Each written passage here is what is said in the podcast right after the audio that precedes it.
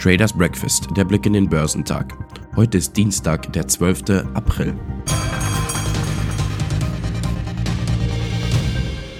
Eigentlich sorgt der Feiertagseffekt in der Regel für steigende Aktienkurse in der K-Woche. Die Sorgen um die konjunkturelle Entwicklung ließen aber zu Wochenbeginn keine großen Sprünge zu.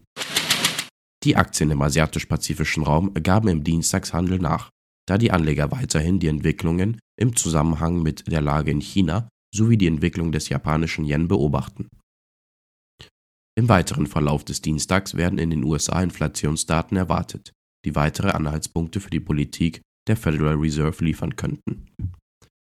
Die chinesischen Märkte konnten sich von den starken Verlusten des Montags nur schwer erholen. Der Shanghai Composite gab seinen anfänglichen Gewinn ab und fiel um 0,66%, während der Shenzhen Component um 0,531% nachgab. In Hongkong notierte der Hang Seng Index 0,5% niedriger. Die Aktien von Tencent und NetEase legten um 2,32% bzw. 3,16% zu, nachdem die chinesischen Aufsichtsbehörden nach einem monatelangen Einfrieren neue Spiele zur Monetarisierung zugelassen hatte. Andernorts führte der japanische Nikkei die Verluste an den wichtigsten Märkten der Region an, als er um 1,77% fiel, wobei die Aktien des Roboterherstellers Fanuc um 5% nachgaben. Auch die australischen Aktien gaben nach. Der S&P ASX 200 notierte 0,55% niedriger. Der südkoreanische Kospi verlor 1,19%. Die Aktienkurse in den USA fielen am Montag, da die Anleger zunehmend besorgt waren, dass der dreijährige Höchststand des US-Leitzinses die Wirtschaft abbremsen könnte. Die Rendite zehnjähriger Staatsanleihen stieg am Montag auf über 2,79 Prozent, ein Niveau, das seit Januar 2019 nicht mehr erreicht wurde, da die Federal Reserve die Anleger auf eine straffere Geldpolitik vorbereitet. Der technologielastige Nasdaq Composite fiel um 2,18 Prozent auf 13.411 Punkte, wobei sich die Verluste in der letzten Handelsstunde noch verstärkten, da die Wachstumswerte am stärksten von den höheren Zinsen betroffen waren. Der Dow Jones verlor 413 Punkte bzw. 1,19% auf 34.308 Punkte. Der S&P 500 rutschte um 1,69% auf 4.412 Punkte ab. Der Milliardär Elon Musk wird Twitter-Chef Parag Agrawal zufolge doch nicht Mitglied des Verwaltungsrats von Twitter. Es habe innerhalb des Gremiums und mit Musk viele Diskussionen über den Beitritt gegeben, sagte Agrawal. Musk habe sich jedoch dagegen entschieden. Musk sei der größte Aktionär des Unternehmens und man werde offen für seinen Input bleiben.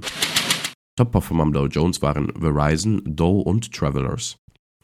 Im S&P 500 überzeugten Delta Airlines, Southwest Airlines und Bath Body Works am meisten. Im technologielastigen NASDAQ 100 legten Ross Stores, NetEase und Dollar Tree die beste Performance hin. Der DAX hat nur am Morgen kurzzeitig die Pluszone erreicht und beschloss den Handelstag mit einem Minus von 0,64%. Dabei neigen die Aktienmärkte in der Woche vor Ostern eigentlich zur Stärke.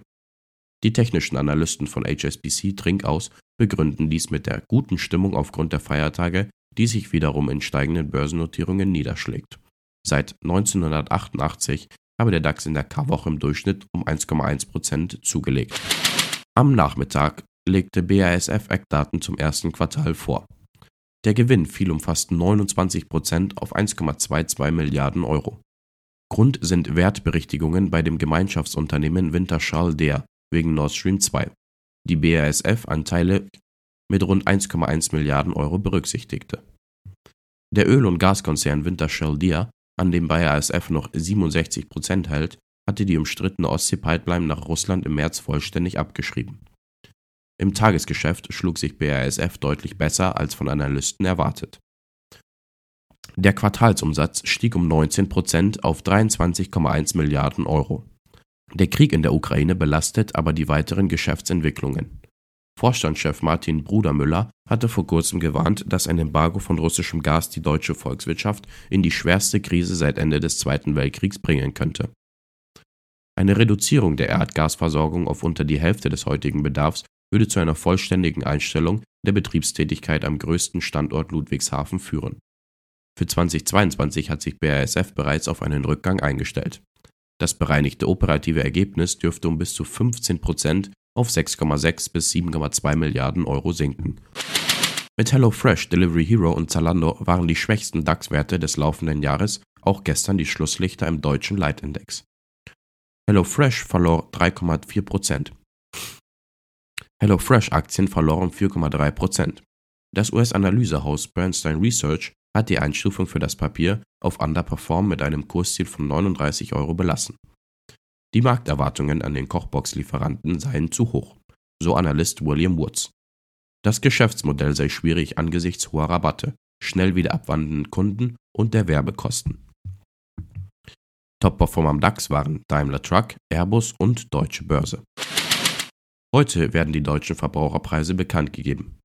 Nach vorläufigen Zahlen lag die Inflationsrate im März bei 7,3 Prozent.